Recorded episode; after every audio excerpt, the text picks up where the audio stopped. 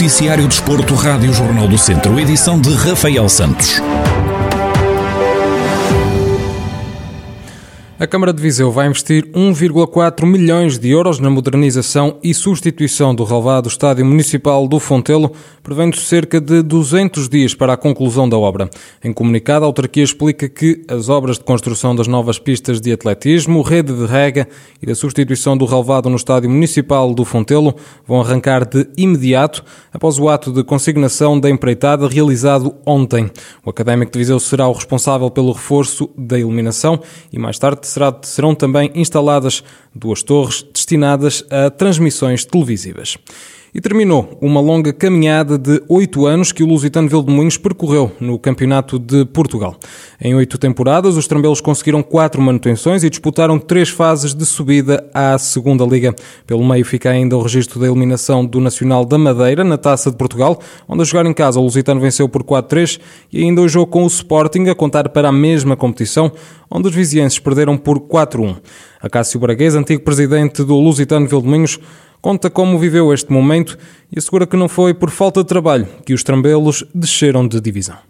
É com tristeza que a gente vê o Lusitano na terceira divisão, mas uh, isto mais cedo ou mais tarde tinha que acontecer, porque um clube de uma aldeia como é de Alumínios com 500 habitantes não pode, não pode ir muito longe. Graças ao presidente que teve nos últimos anos, uh, ele lá conseguiu fazer essa exploração e, e, trabalhou para isso e tem todo o mérito nesses últimos anos. Uh, o Lusitano andou sempre lá em cima, no lugar, no lugar cimeiros e eu, por exemplo, como sócio, não fui ver um jogo do Lusitano porque porque não pude e não me deixaram. Eh, sinceramente, a gente não sabe se a equipa era boa, se era má, se era... Não temos uma opinião formada, mas eu conheço bem aquela casa e não foi por falta de trabalho, de certeza, que, que desceram de visão. Eh, eh, olha, há que arregaçar mangas, há que pensar o futuro e acho que o futuro é muito negro, para, não só para o Lusitano, mas para todos os clubes, até a nível nacional e estrangeiro. Para isto, se continua assim, não sei onde é que se vai parar.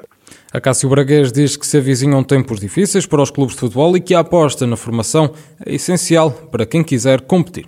A realidade do futebol hoje, na minha opinião, é totalmente diferente. Eu fui presidente do Lusitano durante nove, nove anos. Também subi à terceira nacional, também de CIP, mas isso é a realidade do clube. O clube vive acima das suas possibilidades e, na minha opinião, o Lusitano tem que apostar na formação. Se quer um dia chegar muito mais longe do que aquilo do que é a digital, todos os clubes têm que apostar muito forte na formação. Senão, não, não, os clubes eh, não têm hipótese de, de viver. E você veja este ano um ano difícil e, e, pá, e os treinadores não podem fazer milagres.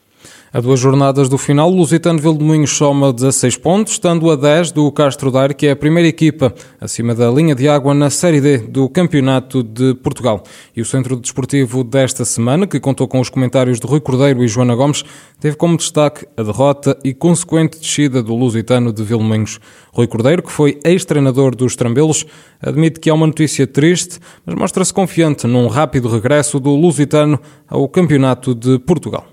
É uma notícia triste eh, para todos nós, obviamente que, que não gostamos, eu próprio não gosto, por, por uma ligação muito forte que tive uh, com o Lusitano e pelos amigos que ainda, que ainda lá tenho, obviamente que é, que, é, que é um momento triste, mas acho que um, pela maioria das pessoas e pela alma trambela, uh, acho que, que o clube tem, tem todas as capacidades para se reerguer. Obviamente que não é, não é uma altura altura hum, fácil, tudo isto da pandemia afetou e vai afetar muitos clubes e, e quem sofre nestas alturas é, são sempre os mais, mais pobres, aqueles que têm mais dificuldades e obviamente que isto da pandemia vai afetar imenso muitos clubes, não só o Lusitano, como, como, como, como outros clubes do futebol nacional.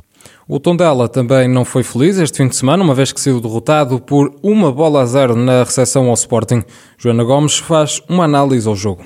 Sim, eu considero que acabou por existir sim a, estrelinha, porém o, o Tondela foi uma equipa que jogou, jogou com, com cinco defesas, portanto tentou ali uh, fazer o jogo à medida que, que das suas capacidades, o que era possível, uh, mas isso é, não foi o suficiente porque bom, há sempre essa estrelinha, como estávamos a dizer no início, e houve ali uh, uma penetração, bastou ali um erro, bastou ali uma, uma, uma quebra para conseguir esse gol que acaba por ser o suficiente para, para dar a vitória ao Sporting e ela não conseguir levar, levar pontos em casa como tinha sido um, eh, a panagem.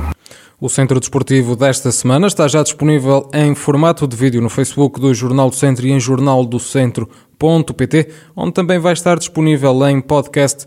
Durante o dia de hoje pode ouvir todo o programa em 98.9 FM. E está para breve o regresso do futsal aos pavilhões. 19 de abril é a data apontada pelo Governo para o regresso das modalidades de médio risco, onde estão inseridos os desportos de pavilhão, como o futsal ou handball.